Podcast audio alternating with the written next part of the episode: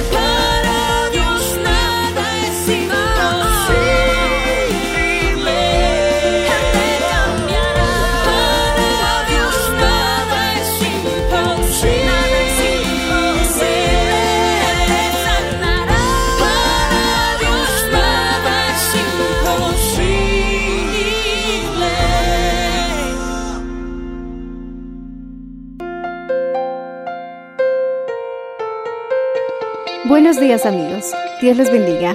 Hoy les traeremos el mensaje del Señor bajo el título ¿Cuál es el momento adecuado para noviar? En la voz de la hermana Patricia de Valenzuela. Escuchemos. Primera de Corintios. Y es uno de los pasajes que podemos ver como título, La preeminencia del amor. Primera de Corintios, capítulo 13, en el verso 4. Si puedes llegar a soñar, sueña. Yo quería, yo soñaba, yo no le decía ni a mi papá, a mi mamá, porque yo vengo de una familia gigante, súper grande. Si tú tienes dos hermanos, yo tenía, yo tengo cinco hermanos, pero la familia de mi mamá es mucho más grande todavía. O sea que el muchacho que tenía que venir a las sobrinas, a las primas, o viceversa, tenía que agradarles a toda la familia. Y es un poco complicado también eso. Leemos, pero bajo la dirección del Padre, del Hijo y la presencia del Espíritu Santo. Primera de Corintios, capítulo 13, verso 4. 2, 3. El amor es sufrido, es benigno, el amor no tiene envidia, el amor no es jactancioso, no se envanece. Padre Celestial, en esta noche te damos gracias, Señor. Hemos escogido este lema contracorriente. Señor, el mundo hace lo diferente a lo que tú nos has mandado, pero vivimos en este mundo y vemos muchas cosas, Señor, que a veces es difícil de entender como jóvenes y con tantas luchas que tenemos en nuestro interior y a veces, Señor, nos olvidamos de preguntarte a ti y a veces queremos que el amor cuando nos llega es la mejor y la ideal sin haberte consultado. Pero Señor, en esta noche destapa nuestros oídos y que puedas tú hablarnos a nosotros. Y gracias Señor porque tú tienes misericordia de nosotros. En el nombre maravilloso de Jesús. Amén y amén. Dando un gloria a Dios, toma asiento en esta noche. Cristo vive para siempre. Pero eso sí, quiero que tú puedas participar esta noche, amén. Alabado sea el nombre de Jesús. ¿Cuántos pueden decir aleluya? ¿Qué es el noviazgo? Buena pregunta para muchos de nosotros que nos hacemos. Y muchas veces el noviazgo es muy diferente a la palabra enamoramiento. En el mundo lo dicen que mi cortejo, mi amiga, ¿verdad? ¿Quién es? Mi amiga nada más, por favor. Es una amiga especial. Y gloria sea el nombre de Jesús, pero hoy quiero hablar acerca del noviazgo. Y es una pregunta que muchas veces como jóvenes nos, nos hacemos y nos preguntamos. Y, y antes del noviazgo, quiero hablarte qué es el amor. Amén. Porque tú no puedes decir que amas sin tener amor. Alabado sea el nombre de Jesús. ¿Qué es el amor? ¿Alguien puede decir qué es el amor? Me voy a acercar con el micrófono y quiero una respuesta. Sí, no tengas miedo, tienes que decir algo. No estoy con mudos esta noche. ¿Qué es el amor? El amor. ¿Sabían que hay tres palabras de amor? El amor que nosotros sentimos como hombres, pero el amor de Dios es distinta. El amor de Dios no es condicional como el hombre es. Amén. El amor, ¿qué es el amor? Ay, lo que siente mi corazón, falso. Dios no nos ama porque Él siente amarnos. Su amor es incondicional. Yo le agradezco a Dios que Él me ama. ¿Cuántas veces le he fallado? Pero Él me ama. No es como el hombre. El hombre, si tú le fallas, no te perdona, te menosprecia. Pero Dios me ama con mis defectos. ¿Cuántos dan gracias a Dios por eso? Inclusive Él llegó a la cruz por ti y por mí. No nos vio físicamente, pero sabía que tenía que morir por nosotros. Ese amor, ese amor tan especial que Dios nos da y nos quiere enseñar para que tú tengas un verdadero amor. Amén. ¿Cuántos creen en el amor a primera vista? Simplemente levanta la mano. Amor a primera vista. Se han preguntado, hay palabras, ¿verdad? Voy a volver a bajarme con el micrófono. ¿Cuántos creen en el primer amor? Amor a primera vista. Levanten la mano así. No tengas miedo. Nadie. Te vas a ir al infierno por mentiroso. ¿Quién? En el colegio te ha pasado y has dicho, ay no, esa chica me gusta. No sé, pero amor a primera vista. ¿Existe? ¿Es amor verdadero? Falso. No hay amor a primera vista. ¿Cuántos dicen amén? Porque el amor a primera vista es tu impresión. Ay, no, no sé algo, pero sus dientes me ha gustado. No, la sonrisa. No, su ojito es tan perfeccionado, no sé, algo me gusta. Eso se llama impresión. Y eso ha sido solamente un, un flechazo, como quien dice, ¿verdad? Un impacto que te ha llamado la atención de esa persona. ¿Cuántos dicen amén? Pero es amor, no. Si tú tienes un amor a primera vista, eso no es amor. Escúchame bien. Ha sido una, impresión física, una impresión así, qué sé yo, de atracción. Pero es amor, no. ¿Existe el amor? Hermana Patti, cuando el amor se acaba, ¿qué pasa? ¿Es amor verdadero? Falso. Porque el amor nunca se acaba. El amor de Dios nunca se ha agotado. Tu amor sí, porque humanamente tú amas. Y tú dices, estoy enamorado. Pero nunca se va a acabar. ¿Pero por qué se acabó? Estuviste una semana de subida y bajada suspirando y a la segunda semana, no, ya no siento nada. Se ha acabado el amor. No se acaba el amor. ¿Cuántos dicen amén? Primera de Corintios capítulo 13, verso 8, ¿qué dice? Todo lo sufre. Ay, el amor sufre. Todo lo cree. Todo lo espera. ¿Cuántos están esperando por ese grande amor que un día llegará a tu vida? Alabado sea el Señor. El amor nunca deja de ser. ¿Qué dice? Todo lo espera, todo lo soporta. ¿El amor es un sentimiento? ¿Cuántos dicen que sí o no? ¿Verdadero o falso? Voy a bajar.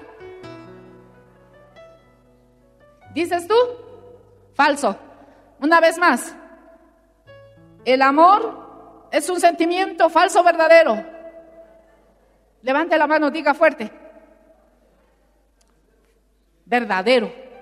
Ah, es falso. ¿Por qué el amor es un sentimiento y es falso?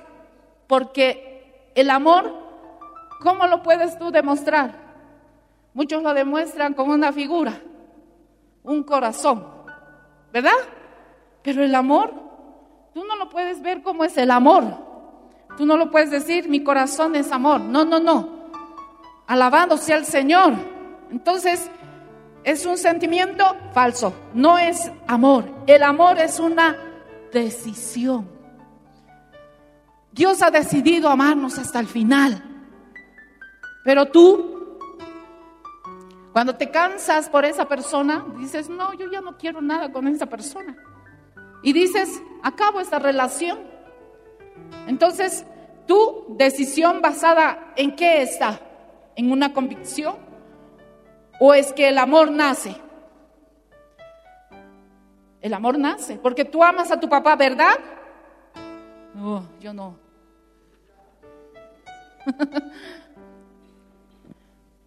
a veces tú dices, mis papás son tan injustos conmigo. No, pues no. ¿Tienes amigos? No, no puedo. Todo lo interpretan mal. Vamos a entender por qué muchas veces nuestros padres reaccionan de esa manera. ¿Qué es el amor entonces? Primera de Juan capítulo 4, ahí vamos a responder a esta pregunta. Cristo vive para siempre. Porque tienes que conocerle a Dios primeramente. Amén. Dice que el que ha conocido a Dios, ama. Pero si tú no conoces a Dios, nunca ese amor verdadero que tú sientes será algo duradero. Primera de Juan capítulo 4. Si tú me acompañas, en el verso 8, ¿qué dice? El que no ama, no ha conocido a quién. ¿Amas a Dios? ¿Realmente estás dispuesto a decir, amo a Dios? Voy a acercarme con el micrófono. ¿Amas a Dios?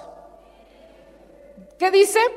El que no ama no ha conocido a Dios. Porque Dios, ¿qué es? ¿Qué es Dios? Entonces, desde un principio Él amó y mandó a su único hijo para que muriera por todos nosotros. ¿Por qué? Nos amó. El que no ama no ha conocido a Dios. Si solamente tú en esta noche estás basado en sentimientos, en lo que tú estás viendo, y no has visto el interior de su corazón, y si simplemente estás por vista, eso no es amor, porque Dios nos ama desde lo más profundo de tu corazón. Sabe Dios que tú le has fallado hoy. Sabe Dios que tú hace unos días atrás tal vez te acostaste con una chica, estás fornicando,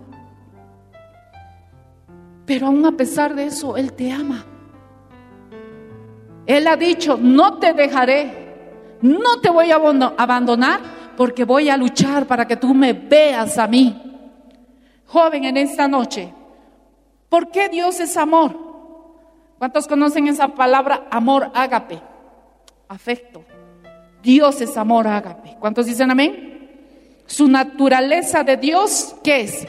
Él ha decidido amarnos hasta el fin del mundo. Y cuando Él vuelva, Él nos seguirá amando siempre. Amén. La fuente de amor es Dios mismo. Si tu amor es eros, erótico, pasional, si solamente tú tienes ese amor porque esta joven, no sé, tiene una cintura, pero te voy a decir que aquí a 10 años esa cintura desaparece.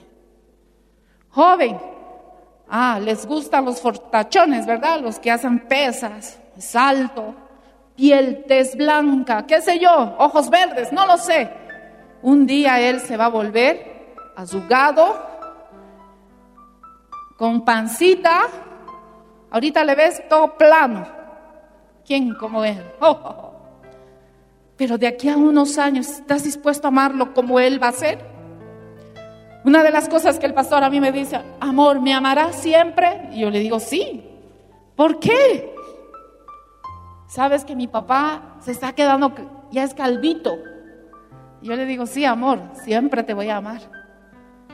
Yo no le estoy mirando si se está quedando calvito, no. Yo lo amo como él es. Porque ese es el amor. No necesitas que se va a permanecer siempre. Alabado sea el nombre de Jesús. Si tu amor es solamente eros, pasional, erótico, no está sujeto a que Dios es amor en tu vida. Porque los hombres se enamoran por la vista, la mujer se enamora por lo que hablas. Si tú eres un grosero, si tú hablas mal de tus propios padres. Yo quiero decirles, chicas, si ustedes escuchan a un varón hablar mal de un padre de familia, que lo maldice, ay, que no, que esto, que lo otro, no te cases, ni le mires, ponle X. Porque te vas a llegar a casar y cuando te cases va a hablar el doble de tu padre. Y recién vas a decir, ¿qué he hecho? Si tú, varón, estás viendo a una mujer que va a ser la dueña de tu corazón, que, que estás dispuesto a darle todo por ella, y si tú simplemente le escuchas hablar ajos, pimientas, habla peor que un hombre, ¿qué vas a hacer? ¿Te vas a enamorar sigue de ella? Te aseguro que el día de tu boda te va a decir todo lo que ha hecho en su vida pasada y tú vas a ser destruido. Nosotros como mujeres, como varones, tenemos que darnos cuenta. Yo no me he enamorado de mi esposo porque hablaba malas palabras, hablaba cosas banalidades, no. Lo que me llamó la atención es porque amaba a Dios. Vamos a entender por qué razón. Tienes que tener convicciones fuertes. Tú no vienes a la iglesia joven porque simplemente te obligan y has entrado aquí a la iglesia con una escopeta detrás de ti y que tienes que ir a la iglesia porque si no te vas a ir al infierno. Estando aquí, muchos están en el infierno. Y muchos los que están en el infierno dijeron, yo quiero volver a la tierra para que tenga otra oportunidad y pueda arrepentirme. Pero ya es tarde. Pero si tú estás con vida esta noche en este lugar, es porque Dios te está advirtiendo para que aprendas a amar. Pero amar de verdad. Muchos jóvenes hoy en día no pueden ir en contracorriente. ¿Por qué? Porque es tanta la presión. Un joven me dijo, hermana Patti, ¿sabe por qué he decidido yo tener una amiga? Porque todos pensaban que yo era homosexual porque todos pensaban que yo era un, un hombre que le gustaba a los hombres. Pero un día, no sé, a una amiga le gustaba la cumbia y, me decía, él me contaba todo eso y, yo le dije, ¿y, ¿y estás con ella? Y él me dijo, para que todos se callen, porque tú tienes que estar en contracorriente, no como ellos te van a decir. Y él, él me dijo, como tanto me molestaba, como tanto me criticaban, como tanto me decían que me gustaban los hombres, y un día les dije, no, les presento a mi, a mi amiga. Ahora es amiga, ya no es mi chica, ya no es eso. Y gloria sea el nombre de Jesús. Primera de Corintios, como habíamos leído, dice la palabra del Señor, el que ama tiene paciencia en todo siempre, es amable.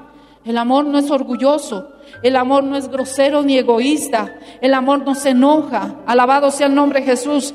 El amor no pasa la vida recordando lo malo. Si verdaderamente te va a amar, nunca te va a reclamar de todas las cosas que tú has vivido en tu vida pasada. Porque el amor no tiene precio, alabado sea el Señor. El amor es capaz de aguantarlo todo. Porque si tú no amas como Dios ama y como Dios quiere que tú ames, tú nunca podrás ser feliz. Si tú piensas que tú eres feliz porque ya sientes eso, ese amor, quiero decirte en esta noche, estás equivocado, equivocada, porque eso no es amor. ¿Cuántos jóvenes he escuchado decir a aquellos que salen bachiller, te voy a amar hasta el final? Hacen promesas. Y yo conocí a muchos. Decían están como seis meses en la universidad y les veo con otro. ¿Y dónde está el amor que se tenían? ¿Y dónde está todo lo que han hecho en el colegio? Se hacían llamar la atención, todo, pero para ellos era el último, nadie más. Pero yo les veo de aquí a unos seis meses y con otro y con otra y digo, ¿dónde está ese amor que decían? Así es el amor de este mundo. Este amor del mundo, como estamos en contracorriente, entonces hace que tú seas presionado. ¿Cuántas jóvenes hoy en día dicen, yo tengo tres chicos, tres chicas, ¿quién como yo? Se sienten orgullosos, orgullosas. Dicen, no, míreme, míreme, como yo soy la mejor. Quiero decirte, qué mal que tú pienses así. Porque el único amor verdadero que te va a llegar es cuando aquel día estés dispuesto a casarte. Alabado sea el nombre, sea el Señor. Si tú estás soltero, no digas con quién me voy a casar. Di mejor, no sé quién será mi novia. Aún no te conozco, pero oro por ti. La pregunta que te doy en esta noche, ¿estás orando por la esposa, por la novia que tú quieres tener? Porque noviazgo es para casarnos. Muchos hoy en día se equivocan con esa palabra. Ella es mi chica, pero al mes le estás abandonando. Para mí eso no es amor. No entregues tu tesoro, dice la Biblia en Mateo, que tenemos un tesoro valioso. ¿Cuál es ese tesoro? Tu corazón. En la cual, ¿qué dice? No la entregues a cualquiera. Hace tres días atrás vino una joven, muy desesperada. Y a veces nos equivocamos con nuestros sentimientos. Y a veces somos tan presionados y solamente tú te entiendes cómo te sientes cuando estás presionado. Cuando piensas que te, te está yendo el tren, cuando piensas que no va a haber nadie que te va a mirar, ¿cómo es el diablo que te pone a tu mente y te dice, no, ¿cómo vas a estar sin chica? Mírale a tu amigo, seguí los pasos. ¿Y cómo no nos damos cuenta que el diablo qué? Nos susurra. Pero tú vas a la iglesia. ¿No has visto?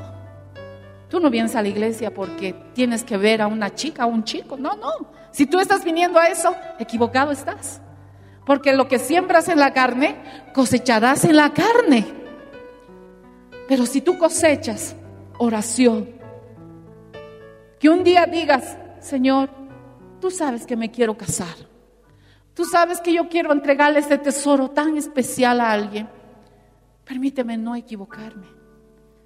Yo dije esas palabras a mis 12 años, no a mis 21 años que me casé.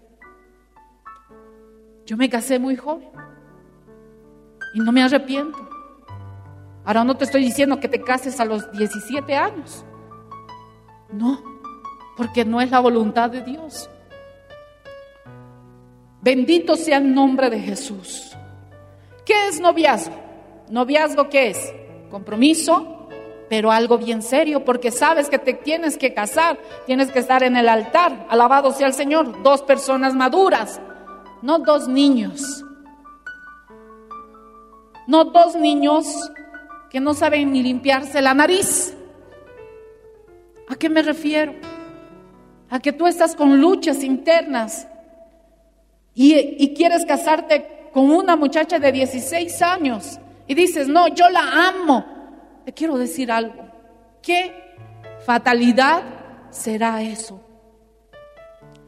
Alabado sea el nombre de Jesús. Génesis capítulo 2, verso 18. Dios no está en contra que tú te enamores, más bien felicidades si te estás enamorando. Sientes mariposas, qué lindo que te guste un chico, qué lindo que te guste una chica. Más difícil sería creer que tú me digas, yo estoy enamorado de un chico, el que está ahí. No, no, eso ya es anormal. Pero qué bien que me digas, a mí me dicen, pastor, estoy enamorada, estoy enamorado, qué lindo. ¿Y cómo se siente ese amor? Oh, pastora. Y, y, sus manos ellos levantaban y me expresaban su amor. Y yo le decía, qué lindo. ¿Cuántos años tienes? Y cuando me decían la edad de 14, 13 años, yo le dije, hijo, qué mejor si tienes amigos, amigas. No importa la cantidad, pero sea amigo nada más. Yo conozco a una joven que se casó a los 16 años. El muchacho con el que se casó tiene 18 años, una diferencia abismal. Ella estaba saliendo recién de la adolescencia y el otro ya mayor, adulto, porque a la mayoría de los 18 años ya nos consideran en Bolivia mayores de edad. Han pasado una serie de cosas este matrimonio. Y yo le preguntaba antes de que se casen, porque tuve la, la dicha de conocerles a ellos. Y yo le pregunté, ¿lo amas? Ella me dijo, sí, lo amo porque ¿Sabe por qué se casó? Porque ella ya estaba embarazada. Pero hace unos días me enteré que le abandonó el hombre. Se aburrió de ella. Ella se aburrió de él. Los dos fueron infieles, se hicieron infieles mutuamente. Porque eso no es el verdadero amor vivieron una ficción, pensaron que todo los iba bien. Pero cuando Dios no te da el verdadero amor, tu vida es triste. No te equivoques. Alguien me dijo, hermana Patti, no me gusta la carrera que estoy estudiando. Y yo le dije, ¿por qué? No, no quiero. Y hay como 100 jóvenes en la iglesia que tienen esa lucha. Yo le dije, bien hijo, tiene que gustarte una carrera que realmente ames y estés dispuesto a decir, voy a sacar mi título. Pero nunca te equivoques en el amor. No puedes entregarle tu corazón a ese joven, ¿sabes? Porque a veces me da ganas de decir, ¿sabes qué? Yo le he visto así, así, así. Pero no digo yo, porque Dios se tiene que encargar más que yo. Es Dios quien te cuida a ti. Y tú vas a escuchar desde todos los altares de cualquier lugar que te van a decir, no entregues tu tesoro a cualquiera. Alabado sea el nombre de Jesús. Hay preguntas. ¿A qué edad es recomendada tener un novio? La palabra noviazgo es un compromiso. ¿Dicen amén? ¿Cuántos se van a casar y están realmente enamorados y tienen la suficiente edad? Digan amén. Pocos se quieren casar. Solteronas y solterones entonces tendremos en esta iglesia. Jehová dijo Dios, no es bueno que el hombre esté solo. Dios sabe que Dios no quiere que esté sola. Dios sabe que no quiere que esté solo, joven. Él ha dicho, le haré una ayuda idónea. ¿Qué es idónea? Que tú vas a complementar con una persona con un polo opuesto, que tal vez sea gruñona y tú seas feliz, pero va a ser tu ayuda idónea. Que en las malas va a estar contigo, que en las buenas va a caminar contigo, en la escasez estará contigo. Pero hoy en día, ¿cuántas mujeres están dejando? Porque, ¿qué cosa voy a recibir yo de él? Lo menosprecio. Eso no es amor. Alabado sea el nombre de Jesús.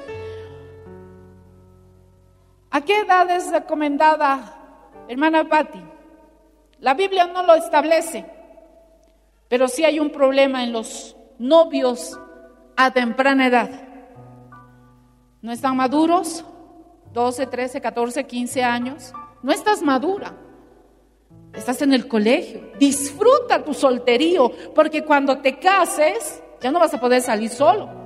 Ya no vas a poder ir- irte vos a agarrar y comer tú solo. Esa es una gran diferencia.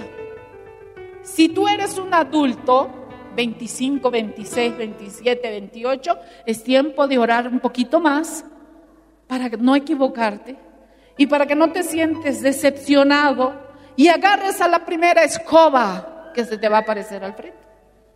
No, no, no, me está, me está yendo el tren, se me está yendo el tren, el tren ya te dejó, pero tú sigue orando, porque tú no, no Dios no te, te ha hecho soltero para que te dé la peor persona. Dios te ha dado y sabe que desde la fundación del mundo, Él dice que ya tiene escogido alguien para ti. Pero no lo veo. ¿Cuántos jóvenes me dicen, no hay? No hay, hermana Patti. Voy a la iglesia y nadie me gusta. Hermana Patti en la iglesia no me gusta. No quiero saber. Yo le digo, qué pena, porque yo veo muy lindas mujeres. Entonces, ¿qué estarás buscando? Entonces yo veo tu condición. Estás siendo más carne. ¿Por qué no encuentras? Porque simplemente eres carne. Tú lo que estás buscando es a tu manera.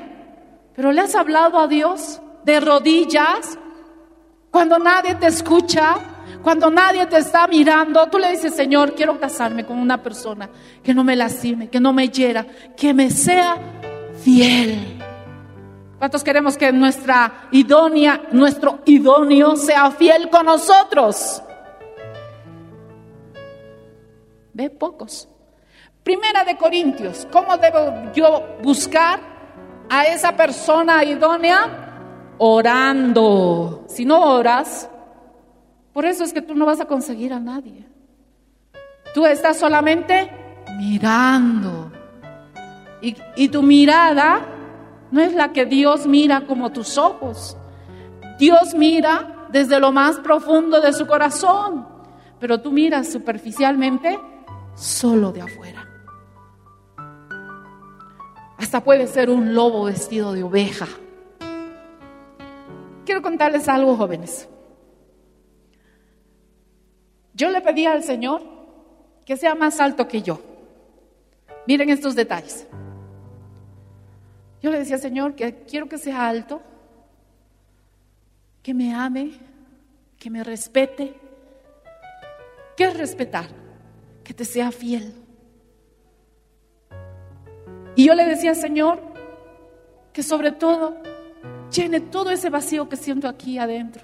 Yo sé que tú me das amor, pero necesito que alguien me ame, pero que me ame de verdad. Yo sufría bullying.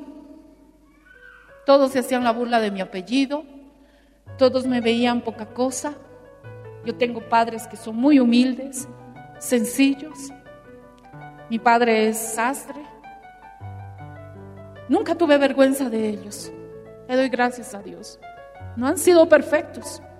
Mi mamá, cuando le conoció mi esposo, que es ahora, porque a nadie más les podía llevar a casa porque yo corría riesgo de muerte con el chicote. Mi papá era muy estricto conmigo y yo decía, papá no me ama. O sea, yo pensaba que él no me amaba. Y en mis oraciones yo lloraba y le decía, Señor, una de las cosas que te pido es que me ame como soy. Porque yo era, hermanos, no soy ni el dedo que tú me conoces ahora. Yo decía, nunca me voy a casar. Nadie me va a ver. Si todos en el colegio, ¿cuántos años estudiamos en el colegio? 13, 14 años, ¿verdad? 12 años. La universidad más, ¿cuántos años estudias? Oh, son muchos, pastora. Yo sufría el bullying de mi apellido, porque yo apellido vaca. Y se hacían la burla los chicos. Se burlaban. Yo era para ellos un animal. Y yo me sentía tan avergonzada por mi apellido que un día los parientes de mi familia, del parte de papá, le dijo, no quieres cambiarte de apellido porque nosotros estamos cambiando de apellido. Y mi papá dijo, no. Y yo le dije, ay, qué macana, yo quería tener otro apellido. Pero me di cuenta que ahí le estaba diciendo a papá, ¿sabes qué? No me gusta tu vida, tu nombre, tu apellido. Cuando vino esa palabra a mi corazón, dije, no. Sí, papá, si tú apellidas es porque yo te voy a amar hasta el final. Mamá es muy humilde para mí, sencilla. Muy sencilla, mamá. Nunca se ha pintado, nunca ha usado ropas nuevas. Y yo decía, ¿quién le va a aceptar a mi mamá en ese estado? Yo tenía conflictos, porque me imagino que tú estás pasando un conflicto. Te avergüenzas porque mamá vende en la calle. Te avergüenzas porque tu padre es tal vez un mecánico, un carpintero. Recuerdo que una vez un joven le cambió al papá. Tenía el cabello más blanquito. Y para que salga bachiller yo me enteré, miren, cómo somos nosotros los hijos. Papá, tienes que teñirte tu cabello porque me van a decir tu papá tan anciano. Y cuando un día lo vi con el cabello negro, dije, ¿qué le pasó? ¿Cómo somos nosotros los hijos? Y cuando yo le hablé a este joven, le dije, ¿cómo es posible que tú te avergüences de tu papá? Nunca haya venido borracho, nunca la has visto a tu, a tu mamá golpear. ¿Cómo te avergüenzas? Porque es humilde. ¿Cómo nos avergonzamos nosotros? Porque un día partirá la presencia del Señor. Un día ya no estará contigo. Ya nadie te va a decir, hijo, hija. Yo conozco jóvenes en este lugar que han perdido a sus dos papás. Que cuánto ellos no desearían que tener como tu papá. Que un día, el día de la madre, el día del padre, le puedan abrazar. Pero tú te das el lujo de, de menospreciarlos. Y más cuando no conocen a Cristo, es tu deber como hijo de Dios de interceder por ellos. Yo un día oré por mi papá. Papá era un alcohólico. Papá era una persona que tomaba todos los días. Pero le doy gracias a Dios que yo nunca tomé. Mis compañeros en promoción cada día era la fasa. Pero ellos sabían que yo era una hija de Dios. Eso es ir en contra corriente. Pero muchos de nosotros, los que nos escuchan, los que nos ven, no. Si tú no tomas, no eres parte del grupo y tú te sientes que no eres nada, que prefieres estar en el mundo que estar yendo en contracorriente de este mundo. Si tu amigo tiene 10 chicas, tú quieres ganarle a 20. ¿Cómo es el mundo? Queremos competir en todo. Los hombres, por ende, compiten. Yo veo eso cuando manejan. Si alguien le está adelantando, el otro más acelera. Los hombres compiten. No compitas con tus fuerzas. Busca a Dios mientras podemos ser hallar al Señor. Rápidamente ya se me va el tiempo. Quiero decirle, Sansón conoció a muchas mujeres que no eran de su mismo pueblo. A este tema me voy a enfocar un poquito más. ¿Existe el yugo desigual? Sí. Para esto abrimos el libro de Segunda de Corintios, capítulo 6, verso 14. Y la palabra de Dios fue inspirada por quién? Por Dios. Entonces Dios nunca va a contradecir su palabra. Segunda de Corintios capítulo 6, verso 10. No os unáis en yugo desigual con los incrédulos. ¿Por qué? ¿Qué compañerismo tiene la justicia con la injusticia? ¿O qué acuerdo hay en el templo del templo de Dios viviente? ¿Cómo andarán juntos si tú buscas a una persona que no tenga las mismas creencias que tú? ¿Tú eres un cristiano? ¿Dices amén? medio cristiano, porque no hay medios, ¿verdad? ¿Te avergüenzas de decir que eres un hijo de Dios? La muchacha que está contigo, porque sabes que debes, hay alguien ahí. Y sé que es, no viene a la iglesia. ¿Sabe que tú eres una hija de Dios? ¿Y qué es hija de Dios? Que tú, el día en que tú le has aceptado, le has abierto tu corazón al Señor, le has dicho, soy diferente y te conozco Dios y sé parte de mí. Pero qué fácil nos olvidamos. No es bueno que te unas en yugo desigual. Ni siquiera una amiga se puede convertir en qué? ¿En el chupacabras? ¿En qué? ¿En la, en la que va a venir un día y te va a rascar la cara? Si tú rascas la cara, joven, mujer, qué pena. Porque tú estás para cuidar al que va a ser tu esposo. Si ya estás jalando la mano para arañarlo, agarrarlo del cuello y matarlo con tus manos, tú no eres una hija de Dios. En vano dices que eres un hijo de Dios. Ay, es que he visto a mis padres, he visto a mis padres, mis padres, tus padres, pero tú vienes a la iglesia y estás descubriendo cómo tratar a aquella persona que tú vas a amar por toda la vida. No es un mes, no es dos meses, es hasta que la muerte nos... Pero si estás solamente por un juego, no lastimes, porque hay, un, hay una parte de la palabra donde dice, lo que cosechas, se coges. ¿Cómo puedes amar a alguien lastimándole? ¿Cómo puedes decir que amas cuando Dios nos ha dado una bofetada, como nosotros ligeramente agarramos la mano y, lanzamos. No, no, no. Dios nunca nos hizo eso. Alabado sea el nombre del Señor. No os unáis. Pero ¿por qué no puedo yo tener amigos? No te estoy diciendo que no tengas amigos. Te estoy diciendo que no puedes enamorarte de una persona que no tenga la misma creencia que tú. La Biblia no se equivoca. El que se equivoca somos nosotros. Quiero decirte que si Dios es amor, entonces Dios tiene que intervenir para cambiarlo también su corazón. Tú no vas a cambiar a nadie.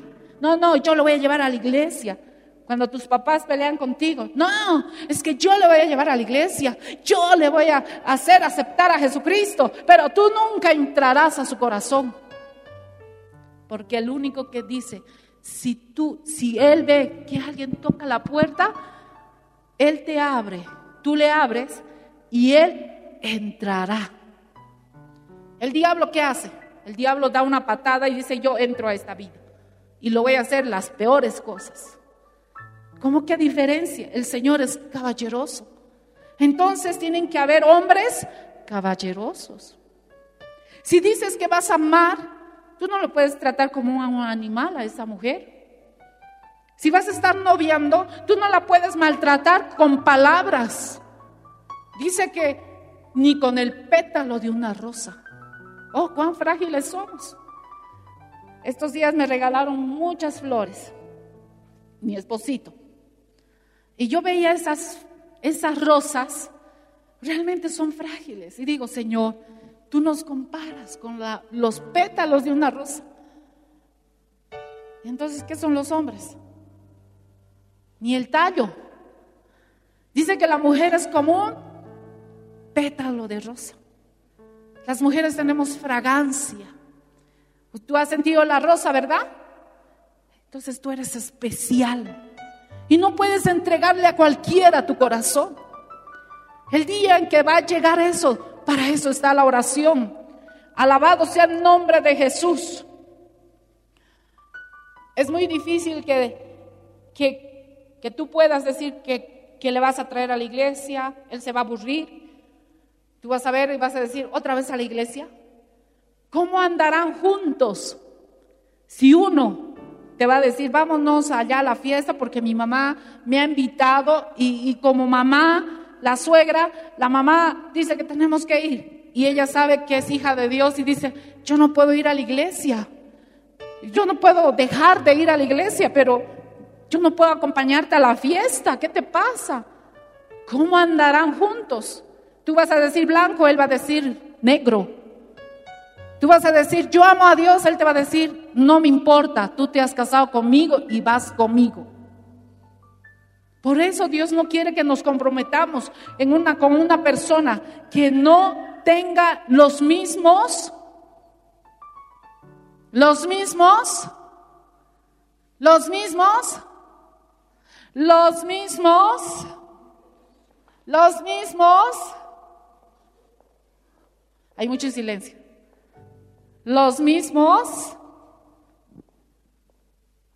¿Principios? creencias. ¿Qué crees tú? ¿En un Dios vivo? ¿En un Dios muerto? Creencias. ¿Crees en Dios? Amén. ¿Crees en Dios? Sí. Amén. ¿Crees en Dios? ¿O es que simplemente lo estás escuchando como una fábula? O como alguien que de pronto dices, pero no lo veo. Es cierto, no lo vemos. Pero si tú hablas con Dios, Él te escucha. Todo lo que tú hablas en tu interior, Él te escucha. ¿Piensas que el diablo escucha? No, Él no sabe lo que tú piensas. Solamente que tú la pronuncias. ¿Cómo se llegan a enamorar? Porque tú lo pronuncias. Tú dices, ¿sabes qué, amiga? Me encanta ese muchacho. Sí, no sé, tiene algo.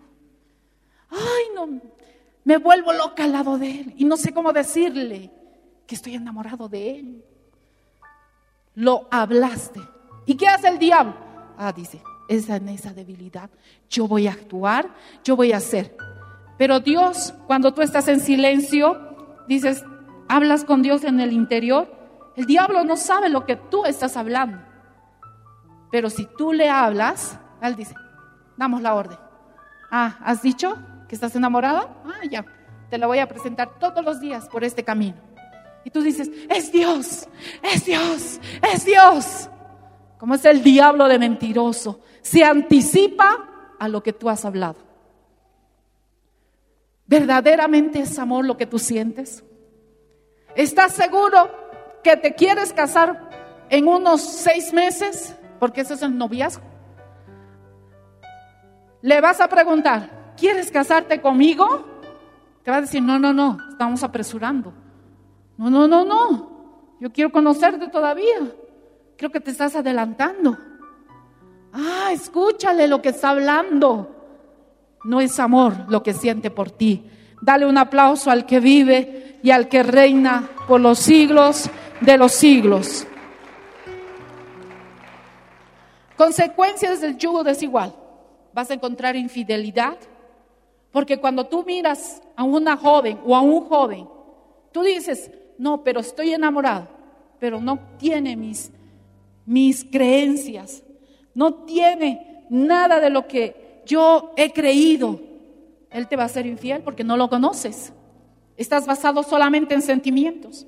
Te va- vas a recibir maltratos. Te harán elegir tu familia, Dios. ¿Cuántos jóvenes hoy en día habían dicho?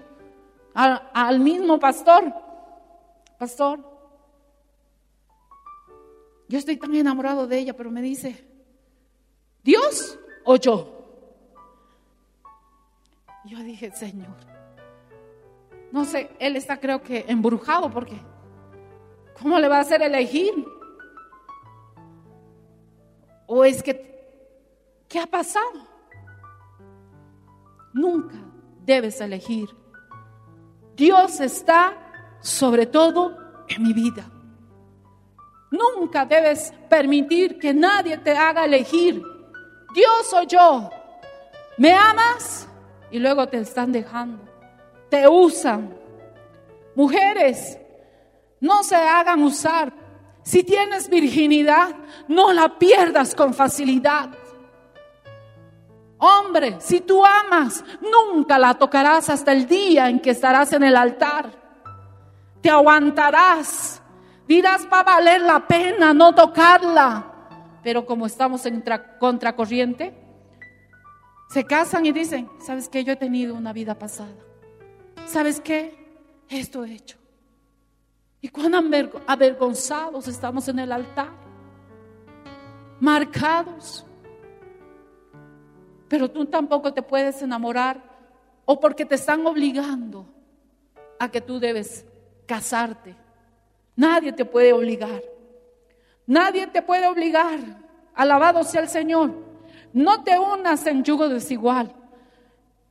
Si tienes convicciones diferentes, no te metas con esas, con esas personas que no tienen principios, que son principios, que tú respetas a tus padres, el otro no respeta a sus padres, que roba, pero tú, aún a pesar de eso, sigues enamorado. Cuando vamos a la cárcel, jóvenes, qué vida más triste es. El abuelito de mi esposo, del pastor, vivió hasta los 95 años, muy anciano. Pero él me decía, Patti, en cabeza extraña, aprende. No dejes que nunca te suceda a ti. Alabado sea el nombre de Jesús. Ve en cabeza extraña, porque no sentirás dolor, dirás, Señor, guárdame. ¿A cuántos de ustedes Dios los ha librado de entrar en un noviazgo donde realmente tú le has visto que ha sacado las garras, la gatúbela? Y él, ¿cómo se llama este karateca?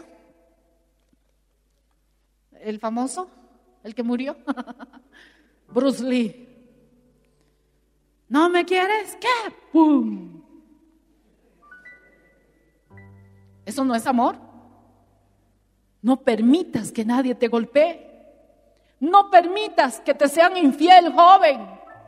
Tú vales mucho. Dios pagó el precio mayor para que tú tengas una vida feliz. Entonces, ¿para qué Dios ha creado? Si dice que a Adán le hizo dormir en un sueño profundo. Tiene que costarte para tener esa mujer idónea. No lo veas con tus ojos humanos. Ora día y noche. ¿Cómo quieres garantías de éxito si tú lo estás buscando?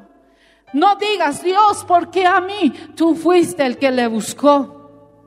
Y si Dios te ha librado, dile gracias, Dios, porque no me he equivocado. ¿Cuántos dicen amén? Jóvenes, en esta noche, ya para ir terminando. Si tú eres un hijo de Dios, vales mucho para aquella persona que Dios te está reservando para aquel día. Joven, si no te aprecian por lo que eres, ¿cómo vas a entregarte así con tanta facilidad y hacer cosas? La mujer tiene por ende altura. ¿Es bueno? Hay una pregunta, ¿es bueno que la mujer nos declaremos? No. ¿Dónde ha dado la orden eso el Señor? Nunca ha dicho que la mujer, si hay una chica se te ha declarado, no vale la pena. Está desesperada. Esas mujeres no valen. La mujer no es para que se esté exponiendo y diciendo, ay, no, es que yo estoy locamente enamorado y la amiga viene, dice que está locamente enamorada de ti. Ay, que venga y me diga. Dice la Biblia que Dios formó de la costilla de Adán. O sea que Dios no se va a equivocar al darte esa costilla que tú necesitas. ¿Cuántos dicen amén? A su nombre.